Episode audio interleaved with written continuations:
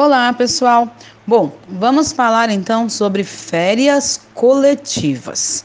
É, uma, uma discussão que está havendo em vários grupos é a data correta, a data ideal para que possa iniciar as férias coletivas no ano de 2019. Muitos têm um entendimento que é, está em CLT que é, não é possível iniciar férias é, dois dias antes de um feriado ou, ou do final de semana, do descanso semanal remunerado. Então vamos a algum entendimento, tá?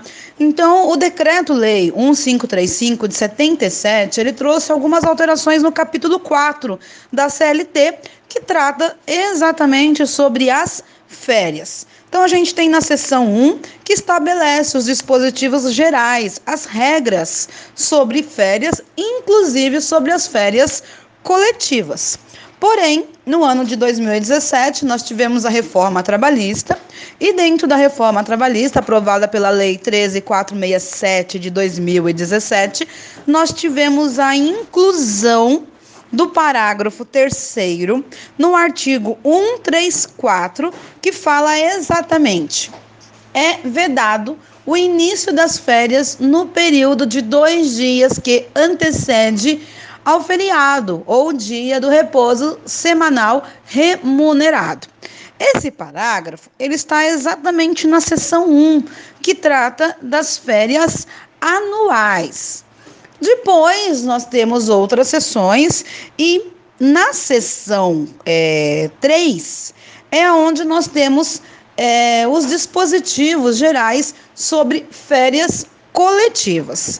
E quando, nós, e quando é, esse decreto, esse decreto 1535 fala sobre férias coletivas, ele não trata dessa particularidade de tirar né, é, férias dois dias antes do descanso semanal remunerado ou do final de semana. Esse parágrafo ele está dentro da seção 1, que fala das, das férias é, anuais.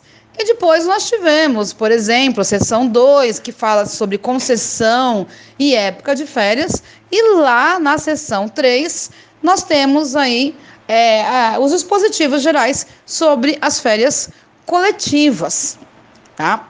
É, e como eu disse, né, no caso das férias coletivas, ele trata é, de, no, no parágrafo 1 do artigo 139, então a partir do artigo 139 até o artigo 141, nós temos os positivos referentes às férias coletivas. E no parágrafo 1 do artigo 131, nós temos aonde fala que as férias poderão ser gozadas em dois períodos anuais, desde que nenhum deles seja inferior a 10 dias corridos, tá? Então a gente não tem é, essa regra específica que trata, né, que foi incluindo com a reforma trabalhista, que trata lá no, no, no artigo 134, né, nesse, é, no parágrafo, né, no parágrafo terceiro. Então nós não temos. Porém, aí nós vamos para um outro lado agora. Né? A gente fala muito nas aulas que é, o negociado sobrepõe o legislado. Então aí cabe a observação individual dos sindicatos. Porém, aqui na nossa região, ABC paulista, é, nós temos percebidos, percebido que os sindicatos eles não estão querendo protocolar férias coletivas que estejam é, iniciando no dia 23 de dezembro, no dia 20 de dezembro, tá? Porque eles estão tomando a regra do parágrafo terceiro do artigo 134, onde fala do, do, do, dos dois dias que antecedem o feriado. Lembrando que dia 25 de dezembro é considerado um feriado nacional. Algumas empresas, em virtude desse, de, é, é, em virtude é, desse item que os sindicatos, é, desse posicionamento dos sindicatos, algumas empresas estão optando em iniciar as férias coletivas a partir do dia 26, ok?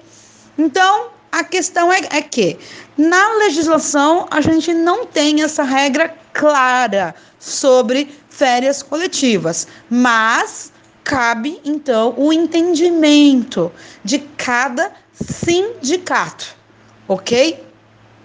Bom, espero que essa é, que esse post, que esse áudio possa estar ajudando vocês a entender e principalmente a sentar e conversar com as empresas o que é melhor para ela ou não e também estarem conversando com os sindicatos, ok?